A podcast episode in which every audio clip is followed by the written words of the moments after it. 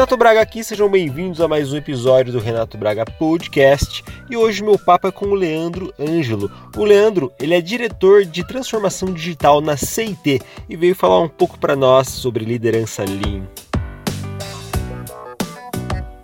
E é isso aí, pessoal. Para comentários e críticas, tem aí o nosso e-mail, que é podcast@renato-braga.com. Sem mais delongas, bora lá pro talk.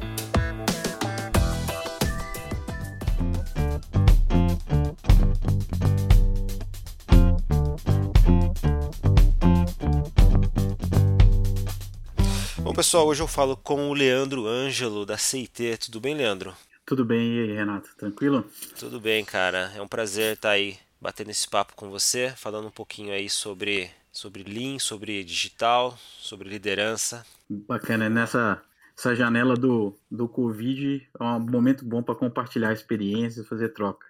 Exato, cara. A gente está no momento exato de inovação, né? É, e tá todo mundo tendo que pensar diferente e essa conversa vai ser boa para trocar um pouco. Perfeito, vamos lá. Leandro, você pode contar um pouco para nós sobre a sua jornada, né? Desde quando você optou pela área da tecnologia, né, até você se tornar a pessoa que você é hoje, de uma maneira resumida, claro. Legal. Bom, eu numa época onde o termo nerd não era um termo cult, vamos dizer assim, né? É, e quando a gente fala na época, já parece que a gente tá, tá ficando velho, né? Quando usa esse, esse termo verbal. Mas eu, eu sempre tive um estilo meio apaixonado por por coisas tecnológicas, early adopter, fã de quadrinhos, de games, não, não só pelo play, mas pela, pela admiração como obra e etc. E eu me conectei muito rápido com tecnologia. No começo, eu até imaginei que eu faria uma carreira mais na área de mecatrônica, mais na parte de eletrônica, mas acabei me deparando com, com no meu primeiro trabalho na época também ainda não tinha o conceito de jovem aprendiz, né? Com, com 14, 15 anos tive meu primeiro contato com os primeiros código-fonte em Fox Pro, num primeiro emprego como auxiliar técnico que eu tive. E ali foi a ponta do iceberg para me apaixonar pelo mundo de, de tecnologia. E aí, dali para frente, eu investi na parte mais dedicada à engenharia de software. É, busquei carreira acadêmica nessa área, busquei aprimorar conhecimentos, né, eh, especificamente em engenharia de software. Trabalhei em empresas que eram de tecnologia que entregavam produtos para o mercado, empresas de tecnologia que são parceiras estratégicas ou outsourcing de software, e trabalhei também em empresas que são donas de um determinado business. Eu estava na área de tecnologia dessas empresas. Então, deu um pouquinho para acompanhar ao longo da carreira as diferenças nesses, nesses ambientes diferentes onde a tecnologia toca. E, e essa paixão que já vinha lá de trás, né, até da escola, com matemática, física, etc., acabei me apaixonando, entrando nesse, nesse mercado e estou aí até hoje. Hoje, hoje trabalhando especificamente com mais ênfase agora com transformação digital, buzzword de mercado no momento, mas uma jornada que toda empresa está precisando passar, né? Como é que eu repenso o meu negócio é, com uma experiência digital focada em consumidor e nessa janela que a gente está agora do Covid, isso ficou mais evidente, mais urgente, como é que a empresa também precisa repensar a sua estratégia de negócio digitalmente e, e é isso que eu tenho gastado muita energia nos últimos anos. Excelente, meu caro. Você teve uma boa trajetória, então, para ter uma base de como as empresas trabalham para você agregar a como você, a como você trabalha hoje, né? Então, com essa visão de mundo, né, você consegue não só ter a visão Lean, que vocês têm hoje, para solucionar problemas que você já já vislumbrou no mercado, né? Participando de outras empresas. Sem dúvida. E cada segmento, cada é, desafio, cada problema que essas empresas têm na, me na mesa demanda um tipo de, de plano diferente, um time, um jeito diferente de encarar, né? Mas eu acho que a gente vai falar um pouco mais sobre o pensamento Lean, eu acho que tudo vai vai partir muito de uma leitura de cliente, de consumidor, né? O ponto de partida vai ser sempre ali. E se a gente pensar nessas estratégias muito guiadas por isso, a, a gente aumenta muito as chances de sucesso. De fato, de fato. Leandro, antes de a gente entrar mesmo nesse assunto de liderança Lean, você pode falar um pouco para nós o que, que é uma cultura Lean? Posso sim. É, eu vejo que, se eu fosse resumir, se a gente pega os princípios da, da, da Toyota, é, a história começou muito lá, né, na, na, na Toyota, com o Taishi Ono, depois isso veio veio para o mercado americano, a gente conhece a história do John Shook, o desafio que ele teve de levar, de pegar uma planta da GM que tinha sido descontinuada e como é que eu ponho isso operando com o nível de excelência que existia na Toyota, começou muito com manufatura, né? É, mas o raciocínio ele é muito sobre princípios. E eu acho que isso que é o chave do Lean perpetuar várias décadas, né? Talvez se ele fosse uma prática, um processo, talvez ele teria se tornado deprecated com uma, uma velocidade bem maior, né? Estaria desatualizado dada a evolução do mercado, dada a mudança de comportamento de consumidor. Mas como ele foca muito em princípios, ele ajudou bastante. Eu acho que a cultura Lean, em essência, ela passa muito para entender onde realmente está o valor que o consumidor final está buscando, o que, que eu estou buscando como consumidor, assim, é, que, que, que dor ou que ganho que eu estou buscando como consumidor. E acho que o primeiro passo de ter uma cultura lean é ser obcecado por entender isso, né? Onde está a dor de um consumidor hoje, onde está o ganho, independente do segmento que a minha companhia, a minha empresa atua hoje, né? É, a partir daí, que agora eu entendo o que é valor, eu preciso criar um flow, uma entrega contínua e com o mínimo possível de desperdício nessa cadeia. Isso precisa ser o mais fluido, o mais agradável possível, para esse valor e esse ganho efetivamente chegar na mão desse, desse consumidor lá no final. E, obviamente, um outro princípio que está muito associado também à cultura japonesa é entender que o hoje ele é a baseline que você tem, mas você tem que estar tá sempre buscando melhoria contínua, né?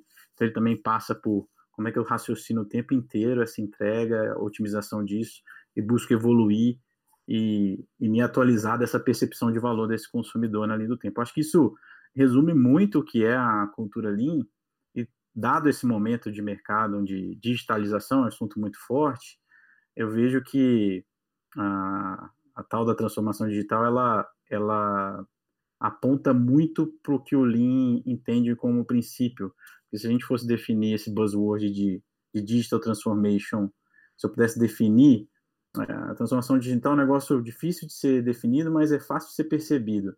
É algo que é instantâneo, que é fluido, que é agradável e preferencialmente ele, é, ele tende a ser sem custos, né? Se a gente olha a maioria das transformações digitais, elas têm essas características. E isso é muito sobre Lean, né? Eu vejo que a cultura Lean ela passa muito por esses fatores, principalmente valor para consumidor, a velocidade e a fluidez que esse valor chega para ele e como é que você incrementalmente evolui isso na, na trajetória da sua empresa. Nesse caso, você acredita que o que está acontecendo aí com os comércios, essa adaptação, né, barra inovação que eles estão fazendo, é seguindo no sentido da transformação digital de uma maneira natural? Seria basicamente isso? Sim, sim, porque se a gente parar para pensar, é, se eu estou num determinado segmento, a minha empresa tem um determinado desafio, a transformação digital ela passa muito assim, o que aconteceria se entrasse um novo player no meu mercado que não tivesse ativos físicos e que ele tivesse fácil acesso às informações do meu mercado. Então, se, se, essa, se esse novo player tem acesso às informações, ele não tem ativos físicos, a capacidade dele de entregar um, um valor muito melhor, uma percepção muito mais interessante de experiência e ele ser muito mais competitivo em termos de, de custos é gigante, né? E esse momento do Covid, ele nos limitou aos acessos aos assets físicos, né? É, shoppings fechados, lojas fechadas, né? Aquele touch point físico que as pessoas tinham, elas tiveram restrição de acesso a eles. E aí é, as pessoas, as, vários segmentos tiveram que se readaptar a esse momento, né? como que eu entrego o valor que eu vim entregando antes sem ter esse contato tão próximo fisicamente. Não que ele não seja interessante, não que ele não seja importante para a estratégia, esse momento ele vai passar, né? Nós vamos voltar a ter esse, esse contato mais próximo, mas como expandir a minha, o meu engajamento com o meu consumidor que vai além da presença física dentro da minha loja ou dentro do meu estabelecimento, né? Como é que essa relação ela dura além dessa dessa fronteira da porta da loja. E a partir de qual, olhando para você agora, né, a partir de qual momento na sua carreira você se viu como um líder Lean? Puxa, pergunta interessante, Renato, porque essa jornada, ela é, ela não tem um playbook, né? A gente não, essa jornada transformacional, seja ela de uma organização, seja ela do líder, do indivíduo, você não, você sabe o norte para onde você está mirando, mas até chegar lá essa essa jornada ela tem ela tem um, um grau de incertezas, né? É, a gente gosta muito de fazer o paralelo com a escalada do Everest, cara, a escalada de uma montanha, né? O, o, o norte está chegando no pico e levantar uma bandeira lá. Mas pode ser que hoje nevou muito, nós vamos ter que fazer um acampamento aqui no Base Camp 2. Amanhã a gente sobe mais não sei quantos metros, mas olha, olha teve um, uma avalanche aqui desse lado direito da, da face da montanha. Nós vamos ter que descer parte do que a gente subiu para a esquerda para contornar na outra face. Então ele tem esse cenário, né, de, de ter, às vezes eu preciso agachar para saltar e, e, etc. Mas eu acho que é um momento chave pessoal dessa, dessa, quando eu puxo agora realmente estou começando a mudar o raciocínio. Como eu falei, meu background ele é de tecnologia, né? É, me formei nessa área, me especializei nessa área, continuei estudando nessa área. É, a gente não para de estudar nem de aprender nunca, mas foi um momento quando eu parei de encarar a tecnologia como o fim do meu trabalho e comecei a encarar ela como um meio, como uma alavanca. E aí o fim ele ficou muito mais um raciocínio de negócio, pensando em valor, impacto para cliente, para consumidor. E quando eu comecei a raciocinar assim mais naturalmente e usando o meu background de tecnologia para colaborar com um grupo de pessoas ou no engajamento para entregar soluções, é, usando tecnologia para alavancar e para acelerar, eu percebi que naquele momento eu estava, eu já estava, poxa, agora eu começo a ter um raciocínio mais natural e mais instintivo de quem está pensando o negócio, o consumidor, e consequentemente para entregar esse valor, o que, que eu preciso, o que, que eu posso usar do meu background de, de tecnologia para entregar da melhor forma possível, né? Essa mudança de chave de raciocínio, de tech é um skill que eu tenho que eu vou poder aplicar aqui mas o que eu tenho que entregar é esse impacto de negócio, acho que ele foi a grande mudança de chave pessoal. Acho que foi ali que eu comecei a me enxergar mais com, com um raciocínio de líder lean, e ela ficou mais evidente na relação com as pessoas, né? É, tudo que a gente entrega hoje, todos os, a maioria das iniciativas de, que existem no mercado, engajamentos, cases de sucesso, eles não são entregues por um indivíduo, né? Tem um conjunto de pessoas ali entregando e construindo aquela história. E eu acho que uma outra característica dessa mudança do líder Lean é o quanto que ele que ele trabalha em prol do time de criar um melhor ecossistema de trabalho, como é que ele se torna dispensável nesse ecossistema, como é que esse time atinge o máximo potencial dele. E quando isso ficou uma parte mais forte e evidente da minha agenda, é, também foi um, um outro momento que eu percebi, poxa, agora agora percebo um, um, outro patamar de mudança de comportamento no meu dia a dia que fala mais com, com essa liderança Lean. É que é basicamente respeitar a inteligência coletiva, né? Exatamente. Agora trazendo um pouquinho, sistematizando um pouco, só para que as pessoas tenham ideia, você conseguiria adjetivar um líder Lean? Né? Quem seria? Quais seriam os, os pontos? Bom, o primeiro é encarar esse, essa frase ela é assustadora para muitos dos, dos ouvintes pode ser assustadora, soar assustadora é, é ser dispensável. Ela ela deve dar alguns arrefios. Como assim eu vou ser dispensável num contexto? Mas aquele líder que ele tem a capacidade de trazer a inteligência coletiva, como você descreveu, Renato, para a mesa, criar um ambiente de colaboração para essa troca, é, de uma forma que o time destrave o máximo de potencial que ele tem para gerar, com um nível muito especial de autonomia, eu acho que, que traduz muito com adjetivos desse líder Lean. Porque, querendo ou não, eu costumo dizer, às vezes, algumas reuniões que a gente está em desenho estratégico de, de business cases, é, a pessoa mais inteligente da sala, ela nunca vai ser mais inteligente que a sala. É, e resume bem o que você colocou da inteligência coletiva, né? Você vai sair com, com, com o time mais heterogêneo e diversificado possível numa conversa você vai sair com soluções e, e, e hipóteses para atacar muito mais ricas e muito mais poderosas por essa construção em cima dessa inteligência coletiva. E eu acho que o líder Link consegue criar isso, é, o líder que consegue criar isso, ele, ele caracteriza muito o líder Lean. Acho que um outro fator que ainda tem nesse adjetivo, além do dispensável, é aquela preocupação legítima do desenvolvimento do, dos liderados dele. Assim. É, a gente parece frase velha, né, dos nossos pais. Assim, meu, eu gosto muito de trocar trocar com meu pai ainda é, reflexões e, e, tem aquela frase ah, não ensina, não, não, não dá o peixe, ensina a pescar, né? Ela parece uma, uma frase old, mas ela resume bem também a característica do Lindsay né? Ele, ele precisa ser o líder e encarar que você não é o dono das respostas, até porque você nunca vai conseguir ter todas as respostas. Por mais que você estude, se dedique, é, pesquise várias áreas, vários departamentos, você vai ser incapaz de assimilar todo o conhecimento e o volume de informações que o mundo está girando hoje. Né? A gente está na era da informação. Então, vai ser determinante você você começar a criar mecanismos no dia a dia com seu time de instigar dele encontrar as respostas, as respostas serem mais impulsionadas pelas suas provocações e inspirações e menos você entregando o que você gostaria que fosse feito. Até porque as chances do que você gostaria que fosse feito versus o que você junto com seu time poderia estar construindo junto é muito melhor. Certo, a gente podia dizer que o líder lean é aquele que sabe fazer boas perguntas ao time e sim, a transformação. Sim, eu acho que sim, é, é uma das características dessa, dessa parte da, da de instigar a equipe a, a se jogar para mais, a se jogar para o aprendizado. É, e, e, durante um grande período da indústria, lideranças ou grupo executivo, ele sempre se viu como as pessoas que tinham que dar as respostas, né? tinham que dizer faça isso, vá por aqui.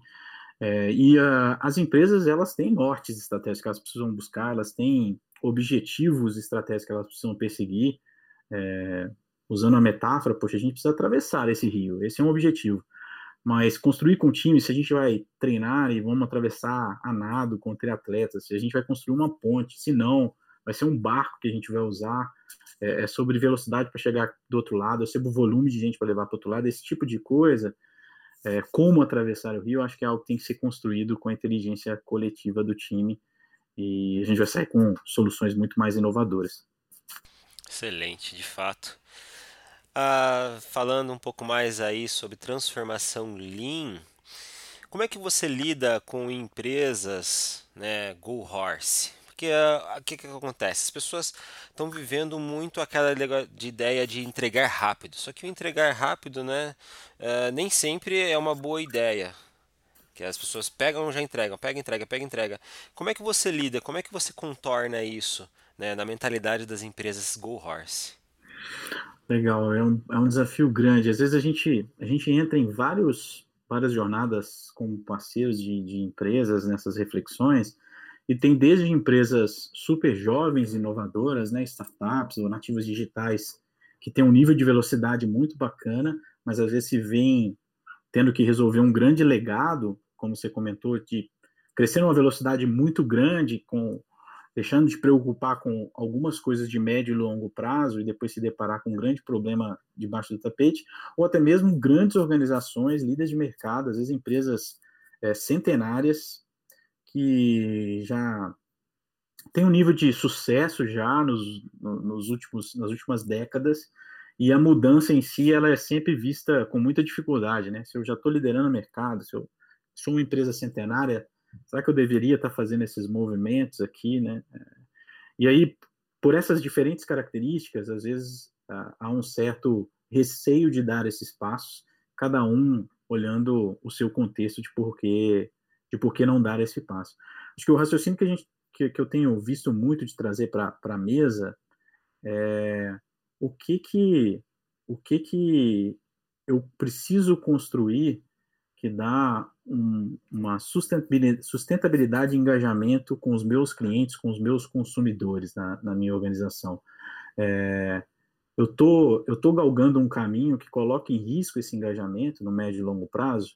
Eu estou perdendo uma oportunidade nesse momento de mercado é, eu estou tendo um problema de ineficiência, eu poderia estar tá entregando o que eu entrego hoje, mas sendo mais competitivo ou trazendo mais satisfação para esses clientes, como eu comentei lá atrás, aquela se provocar com a pergunta, né? O que, que aconteceria se entrasse um novo player aqui e ele tivesse acesso a todas as informações que eu tenho e ele não tivesse a complexidade, os ativos físicos que eu tenho, essa complexidade operacional que eu possuo hoje, né? O que, que aconteceria se essa, se responder essa pergunta ou fazer essa reflexão já gera arrepios?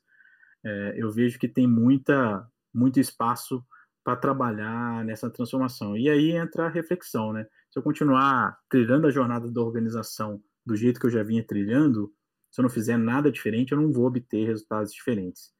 E, e o que eu acho que é muito chave aqui, isso precisa falar com, com dois pilares fundamentais para fazer de, sentido, porque essa, essa jornada de transformar a organização, a própria cultura interna, ela é uma jornada não trivial ela é uma jornada dolorosa, ela tem desafios fortes, e por essas características ela precisa valer a pena. Ela, ela não pode ser a jornada pela jornada, ela precisa ter resultados concretos para justificar por que, que nós vamos trilhar e por que, que nós vamos nos jogar para um desafio tão grande como esse. Eu acho que ele passa por duas coisas. Eu, eu, acho que ele começa primeiro pelo pensamento de consumidor e cliente. O que, que eu estou gerando para o meu consumidor, para o meu cliente? O que, que vai me trazer de relacionamento com eles de longo prazo? O que, que eles estão buscando?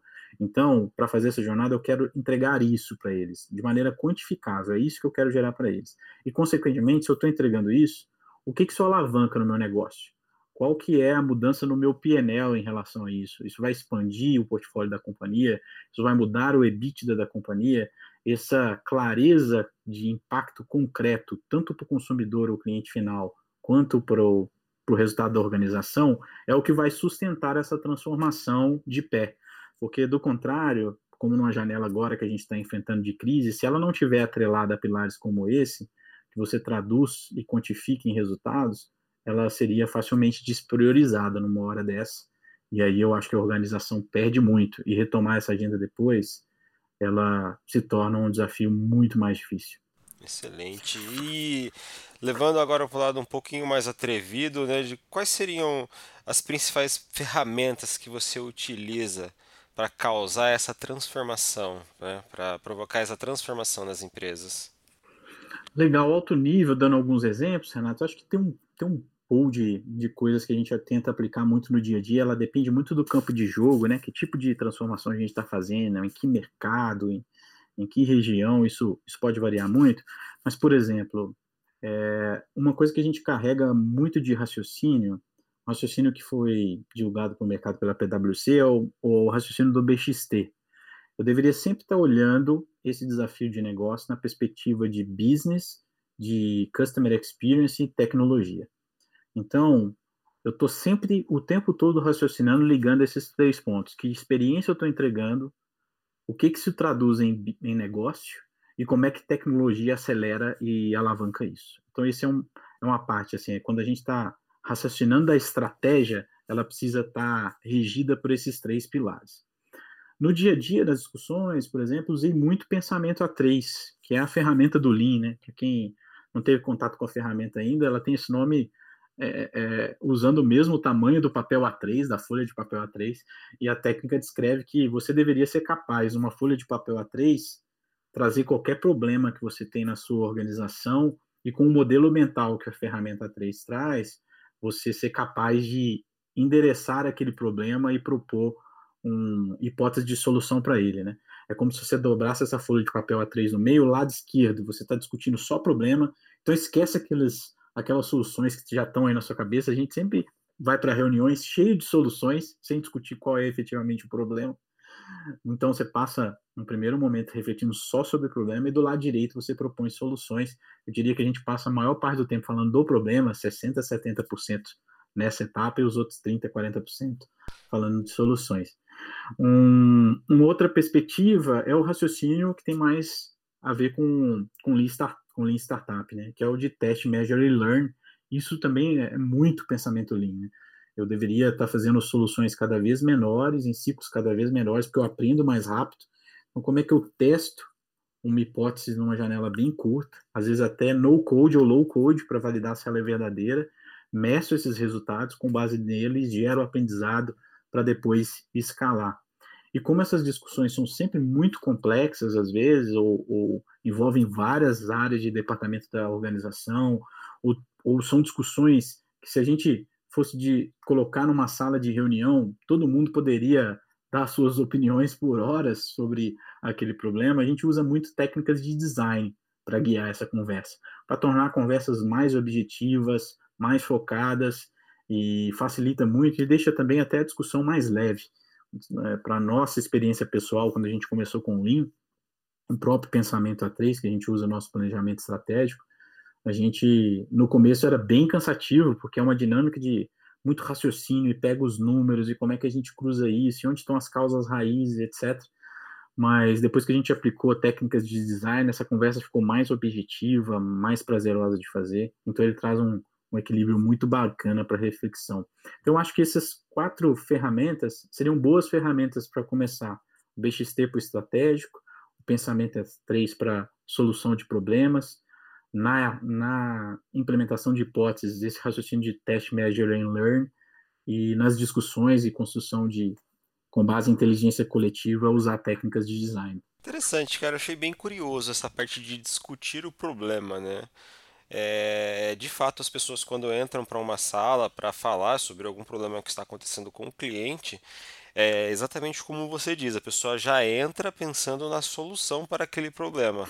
O fato, o fato de discutir é, o, o problema em si, focar no problema e debater o problema antes de criar a solução, causa ali você consegue atuar melhor ou mais efetivamente nesse problema, é isso? Isso, o alinhamento é, é, é se a gente lembrar um, um pouco do white paper que a Spotify liberou, né, quando eles estavam adotando práticas ágeis lá dentro e criando o conceito de squads e, e value streams lá, é, tem um gráfico que eles mostram que eles falavam sobre autonomia versus alinhamento, né? Acho que essa parte do problema ela endereça muito do alinhamento. Depois que todo mundo consensuou que são aqui os problemas que a gente precisa resolver, aí é muito mais fácil você prover um, um ambiente de autonomia para atacar esse problema. Porque agora as pessoas estão bem alinhadas de onde está a dor, onde está onde está a dificuldade. E soluções a gente tem N, N o tempo todo, né? A gente vai sempre ser ávido em propor ideias. Mas será que a ideia que eu tenho, ela é a ideia que eu preciso para atacar o problema mesmo? É, então, qual que é o qual que é o efetivo problema que a gente tem que endereçar? Qual que é a causa raiz? O que está provocando isso de acontecer? Então, esse raciocínio de gerar esse consenso primeiro, ele pode até dar uma percepção inicial de, poxa, a gente está gastando muito tempo discutindo o problema e não estou indo para a solução, mas você consensuar ele um pouco mais antes, ele vai te dar muito mais velocidade na implementação das hipóteses. Inclusive na hora que você precisar descartar uma hipótese ou pivotar. Agora que eu, poxa, se essa hipótese aqui não endereçou aquele problema, vamos pivotar para outra ou vamos, vamos pegar a próxima hipótese que a gente tinha na fila porque essa aqui ela não deu atração para atacar aquele problema. E o problema e o cenário não é essa hipótese, essa hipótese aqui ela foi descartada, é aquele problema ali que a gente precisa resolver. E os testes das hipóteses elas são diretamente ligadas ao cliente, então vocês fazem o teste, se der certo, legal, toca a bola. Se der errado, foi um, um erro rápido, né? um erro que, que é ok e testar, hipótese testada seria basicamente isso? Isso, e geralmente organizações é, muito grandes, centenárias. A gente pega empresas, por exemplo, de mercado financeiro ou outros segmentos que são muito normatizados, né, tem muito controle, muita inspeção, gera uma grande preocupação sobre esse cenário de cultura de experimentação, né? Mas eu acho que o grande segredo desse raciocínio é esse recorte pequeno. Se você está fazendo testes é, em curta janela de tempo, em escopos de recorte, você mitiga esse risco do erro. E querendo ou não, é, grande parte das organizações tem o medo do erro, né? Ninguém pode falar que errou, ou eu não posso errar, né? E se isso é uma verdade, essa empresa ela não está preparada para ter um ciclo de experimentação, porque o ciclo de experimentação ele vai passar por teste, teste, measure and learn, e em alguns momentos essas hipóteses não vão funcionar. E eu acho que o chave aí não é se ela funcionou ou não, mas assim, eu fui capaz de aprender com esse experimento que não funcionou, porque se eu também estou fazendo ciclos de experimentação eles não estão funcionando e eu não estou sendo capaz de aprender, tem alguma coisa que precisa realmente ser revista. Mas se eu estou rodando ciclos de experimentação em ciclos bem curtos e contínuos, e mesmo com hipóteses que não estão funcionando, elas estão me alimentando com aprendizados que, que retroalimentam as próximas hipóteses que eu vou rodar, o modelo está funcionando bem. E você consegue gerir o risco dentro do seu portfólio. Cara, excelente. Deu para explanar muita coisa, bastante coisa mesmo. É claro que gerou mais, borbulhou mais perguntas aqui com relação. Mas vamos, vamos nos ater mais essa parte mesmo. Aqui, o que me- as, as borbulhas que me geraram é a parte de, de discovery mesmo, né? De quando você pega o projeto ali, você começa a descascar para criar esse A3, né? Uhum. Isso é algo que, que demanda um, um- um tempo, um tempo interessante, né? Pra... Sim, sim, é, dependendo do, do desafio de negócio que você tem e também dependendo do o quanto a empresa está preparada para com insumos para disparar uma jornada de delivery depois desse discovery, é, ele pode tomar mais ou menos tempo. Mas o raciocínio ele é bem assim: eu deveria muito rapidamente é, entender onde estão as dores é, ou os ganhos na perspectiva de consumidor. Dado isso, eu preciso agora aprofundar em números que vão me dizer e vão me apontar, poxa, tem uma grande possibilidade de explorar esse, essa oportunidade na perspectiva de negócio, então eu vou endereçar essa dor e esse ganho, e isso para em pé na perspectiva de PNL, em resposta de resultados, e agora que eu tenho esse business case, mesmo no, no alto nível, mesmo se eu tiver com uma informação a nível de um, de um business model canvas, é, eu já tenho uma hipótese de negócio com números, e eu sou capaz de colocar ela num card de um car, num card de hipótese de eu acredito que se eu fizer isso, eu espero ter esse tipo de comportamento, eu vou medir desse jeito e se eu tiver certo, eu vou ter esse tipo de resultado. Se eu tiver, se eu, ser, se eu for capaz de construir um card mental dessa forma, eu já estou apto para rodar um ciclo de experimentação. E aí, o segredo de do investimento de mais ou menos prazo é o quanto que eu sou capaz de testar isso e validar isso numa escala menor. E a partir do momento que eu validei, é isso, é isso mesmo, a nossa hipótese é verdadeira, vamos para cima. Agora eu escalo ela numa velocidade é, muito grande e, e, na esfera total do meu, do meu portfólio. Então, eu acho que tem sim um tempo desse raciocínio, como você descreveu, a gente gasta um pouco de tempo nessa visão estratégica, mas eu também vejo que ele não é um over preparing aqui. Eu, eu, não posso gastar também muito tempo no planejamento, porque o cenário, o comportamento do consumidor pode estar mudando e aí as minhas premissas e as baselines que eu estava usando elas já estão variando muito. Então, se eu já tenho uma boa fotografia de business case, é legal eu já ir para o teste, que aí do teste eu materializo a, a, a solidez dessa hipótese e parto para um ciclo de implementação. É justamente isso que eu ia falar. É, tem, existem casos de empresas que o roadmap é variável, né? O cara às vezes está numa vibe aqui e de repente ele muda completamente o planejamento dele. Uhum. E, e, e com, com relação a olhando a, com o olhar do cliente, é, ele também de fato teria que comprar, né? Esse, esse, esse processo, essa ideia em si. E de certa maneira você também traz essa cultura lean para o cliente, né? É verdade. Esse, esse pode, pode complementar. Não, Renato. não, eu só ia falar que existe uma certa resistência por parte do cliente em relação a adquirir essa cultura? Sim, eu, eu vejo hoje, é, dado o momento que o mercado está tá enfrentando, é, as empresas já perceberam, grande parte delas, que por mais que o meu business seja uma empresa de health, uma empresa de agro, uma empresa de mercado financeiro e etc., é, eu vou precisar ter parte do meu core, core business em tecnologia, por exemplo. É, e tem dois casos, dois caminhos que podem, que historicamente falham é, nessa jornada. Uma é entender que eu delego essa competência para fora e falo assim, é, pego um parceiro X, Y, Z, um conjunto de parceiros e falo assim, toca essa jornada para mim, isso não vai funcionar. Ou eu também me fecho completamente nas minhas quatro paredes e quero construir isso sozinho, sem, sem me abrir com parceiros estratégicos que vão me ajudar a expandir essa inteligência coletiva e parceiros mais especializados que vão me ajudar a raciocinar, né? Então essas essas eu vejo que hoje o mercado, várias dessas empresas já perceberam que elas vão precisar ter esse, esse, essa core competence de, de tecnologia, e ao mesmo tempo elas estão vendo que a velocidade que o mercado de consumidor muda de comportamento e a busca por experiência também acelerou muito. Eu posso ser uma, eu posso ser, por exemplo, um banco e eu me deparar com o meu correntista comparando a minha experiência com a experiência da Amazon Prime ou com a experiência da Netflix, que, que não tem nada a ver com o banco. Tudo bem que a Amazon lá fora ela já está querendo abrir um banco também. É. mas, mas, mas é, essa, essa cenário de experiência, o consumidor ele quer ter experiências agradáveis e fluidas, independente de que tipo de serviço ou produto ele está contratando.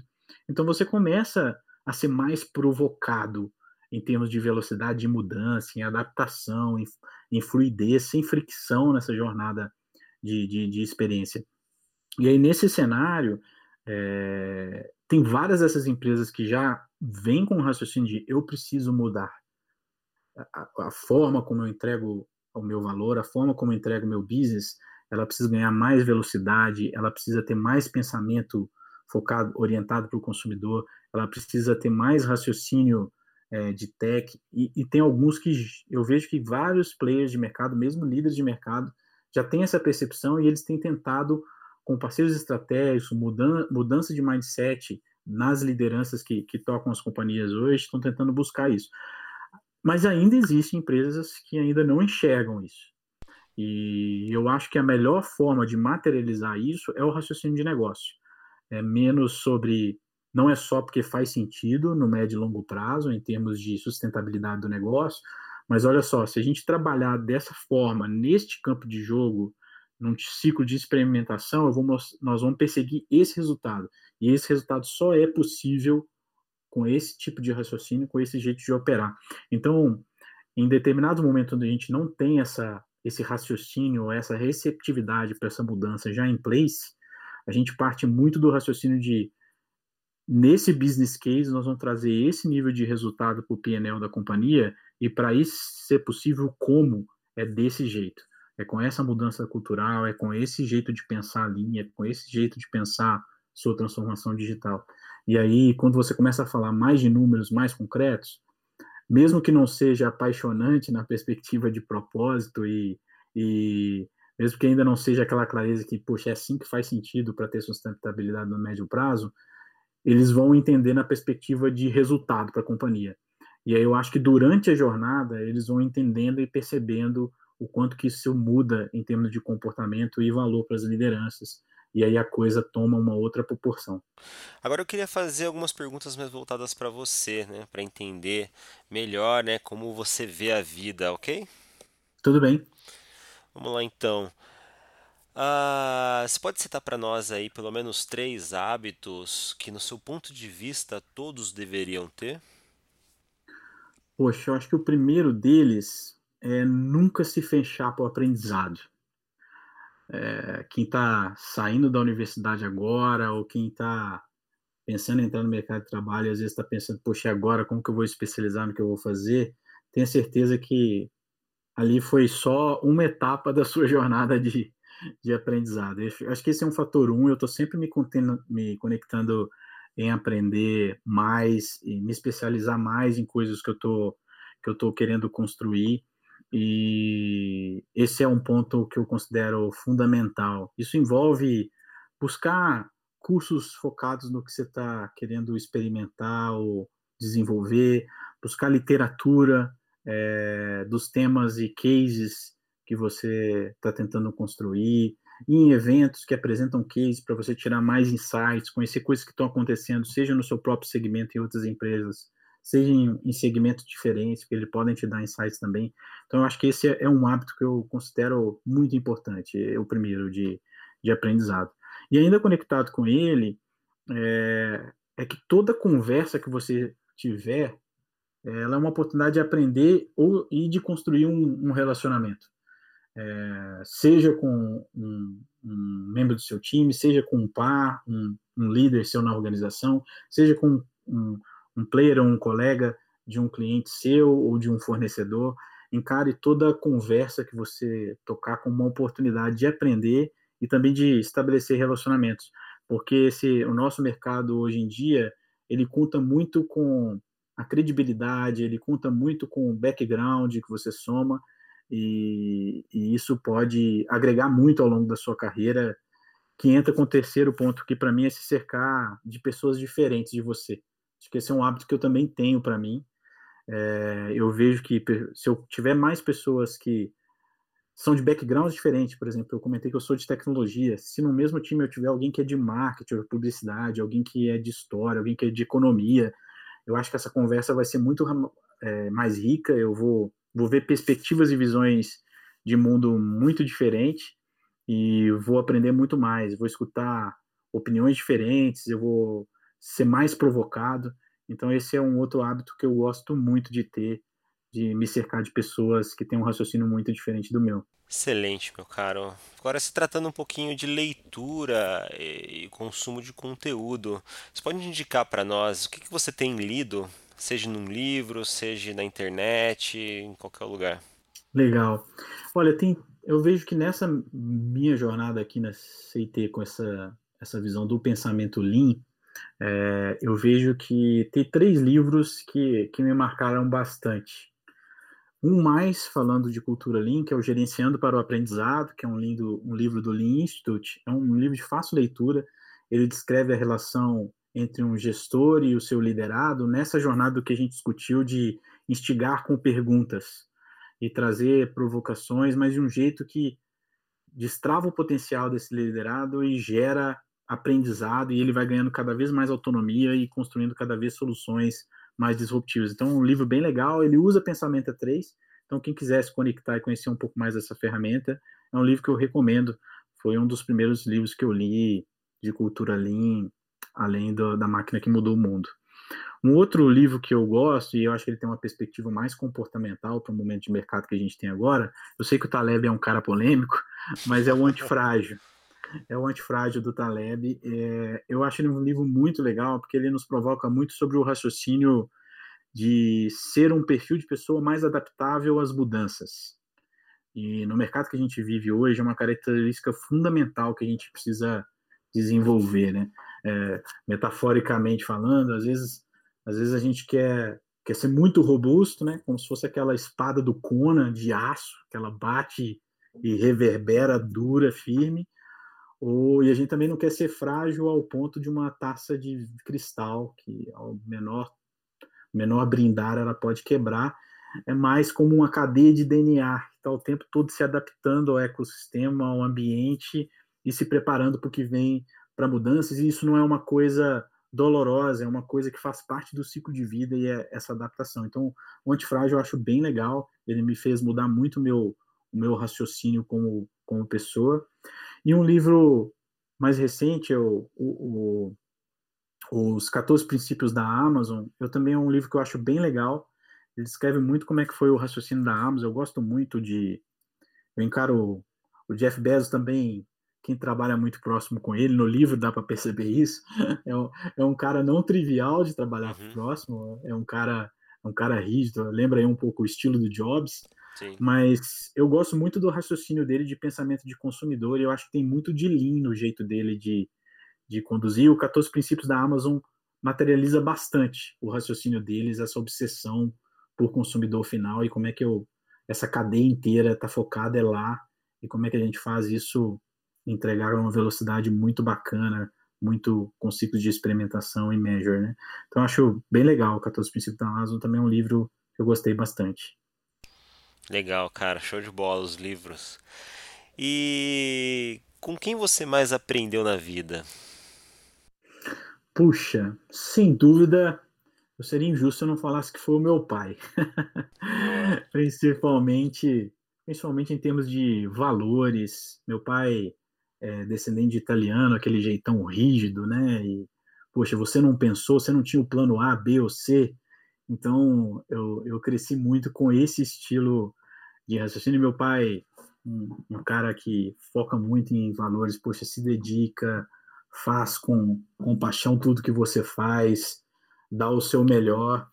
E se os resultados não vierem, você vai ter o conforto que você deu o seu máximo, se dedicou ao máximo. Eu acho que eu carrego muito desse, esse raciocínio, seja grato pelas coisas que você tem, olha para trás, liga os pontos. Acho que meu pai me, me ensinou muito ao longo da, da jornada. E, além disso, eu me conectei também ao longo da carreira com um grupo de pessoas muito especial. E como você, como você comentou, Renato, é, e essa preocupação que eu tive de me cercar de gente que pensa diferente, ao longo da vida eu acho que foi uma fonte inestimável aí de inteligência coletiva. É, líderes que eu tive, pares que eu tive ao longo da minha carreira, foram fontes muito bacanas de, de, de troca, de aprendizado. Eu, eu, eu me vejo hoje um profissional muito mais completo por todas essas trocas e essas parcerias que eu construí ao longo desse tempo, não só nas empresas que eu trabalhei, mas inclusive com lideranças de clientes que eu atendi. Aquela ideia de nunca sempre considera considere uma conversa uma oportunidade. E para mim também é, é, uma lista imensa de pessoas que eu vejo que, que colaboraram para a construção de quem é o Leandro hoje como profissional. Muito bom. E você acredita em mentorado? Você tem mentores? Pessoas que você olha e admira? Eu tenho sim, é, pessoas que eu, que eu vejo, que eu admiro. Eu tenho, eu também faço muita troca, não só aqui interna na CIT, né, que a gente também tem um modelo é, de mentorados aqui quando você quer um caminho específico de carreira, alguém que você identifica que tem uma jornada muito semelhante, você pode formalmente construir isso. Então, eu tenho não só aqui dentro da CIT, mas também tem uma cadeia dessa de troca fora também. Eu acho, eu acho que essa, esse exercício de olhar a sua carreira como uma empresa, ele é bem legal. Eu, eu, eu, eu costumo fazer isso pessoalmente. Eu sempre tenho objetivos de, de norte para os próximos seis anos. Poxa, quem, quem, quem, como o Leandro gostaria de estar, o que ele gostaria de estar construindo, que história ele gostaria de estar contando daqui seis anos é, profissionalmente falando, em termos de carreira, que, que, história que ele quer contar e etc. E eu sempre me provoquei. Eu estou agora na, na entre safra, eu estou no, tô no ano 3 do, de mais um ciclo de seis anos. É, e eu acho isso muito legal, porque você traça um pouco de norte pessoal do que você quer construir, e como você descreveu, ele é um norte. Para chegar lá, eu posso ter vários desvios no caminho, eu posso me adaptar, eu posso repensar, mas eu tenho uma direção que eu estou mirando, eu não estou um barco à deriva. E eu acho que isso é determinante. É, eu, gosto de pensar que esse momento de mercado, Renato, eu, eu gosto de comparar ele com aquela aquela corrida de velas de velocidade. Eu costumo falar com o time aqui que agora a gente está jogando outro tipo de jogo. Se em algum momento a gente jogou tênis, onde eu estou de um lado da, da quadra e o outro do outro, e se eu treinei bem, eu tô eu tô com o preparo físico perfeito, meu reflexo está ótimo, eu já estou agindo por instinto aqui. O jogo agora acho que é de velas de velocidade, aquele barco acelerado, tem umas seis, sete pessoas dentro do barco, cada um precisa confiar em quem está do lado, cada um sabe o que fazer só de olhar um para o outro e tem um nível de confiança gigante que, que nós vamos mover esse barco na maior velocidade possível e vamos ganhar essa corrida. Então Sim. eu acho que é um jogo muito coletivo hoje em dia. É, excelente metáfora do barco porque ela também depende do clima, né, das estações do vento, principalmente. Total, total. E são circunstâncias externas que você não controla, e acho bem, bem legal mesmo. Exato, e você precisa confiar no que você contribui para aquela equipe de ter adaptabilidade a esse cenário do clima e do mar e também ter confiança que quem está contigo naquele barco também vai ter a mesma velocidade e capacidade de adaptação. Exato, muito bom. Uh, você tem alguma citação que rege a sua vida ou que na qual você às vezes se pega pensando? Poxa, eu, eu tenho pensado mais agora é, recentemente com essa discussão que eu fiz sobre aprendizado, etc. Tem uma, uma frase da Ana Lins, da Cora Coraline, que é feliz aquele que transfere o que sabe e aprende o que ensina. Inclusive ele está na minha, minha assinatura de e-mail porque eu acho que ele traduz um senso de realização tão legal, né, de você estar tá continuamente aprendendo, mas não só aprendendo por estar tá assimilando conhecimento, mas você ser capaz de aprender, colocar em prática isso que você aprendeu e mais que isso, compartilhar esse aprendizado com mais gente, né? E nessa jornada, quem sabe você não está aprendendo mais e esse ciclo e esse ciclo contínua, né? Continua. Então acho acho bem legal essa frase, é, um, é algo que eu que eu levo muito comigo. Uma última pergunta aí para a gente fechar, é uma pergunta até surpresa, né? um tanto provocativa, derivada aí do, do apresentador já falecido Antônio Abujanra, não sei se você conhece. Uhum. Le... Leandro, para você, o que é a vida? Puxa, agora me pegou profundamente. Essa pergunta eu pega vou... todo mundo. Poxa, essa pergunta agora. Vou respirar aqui e vou te responder, Renato. A minha vida, ela é uma oportunidade de você se conectar com pessoas especiais, construir histórias especiais e, e compartilhar o máximo que você puder. Essa, isso é a vida para mim, sabe? Se ao longo. Eu sou um cara de, de hábitos simples, eu não preciso de muita coisa para estar feliz. Então, se eu estou conectado com gente boa, construindo uma história bacana e ainda podendo compartilhar tudo que eu aprendi ao longo dessa jornada para ver mais gente animado e fazendo coisas diferentes, eu vejo que que eu que eu estou cumprindo meu senso de, de existência assim. E eu falo isso tanto no profissional quanto no pessoal, né? É, a minha conexão com minha esposa e minhas duas filhas, o que a gente faz juntos e constrói juntos como família, é, o que eu posso compartilhar com minhas filhas de valores, de aprendizados e o que, elas vão carregar e, consequentemente, elas vão construir as próprias histórias dela. Então, é, é muito como eu raciocino, não só profissionalmente, mas também com, com os amigos, com os familiares, com os próximos. Eu acho que, para mim, é muito sobre isso.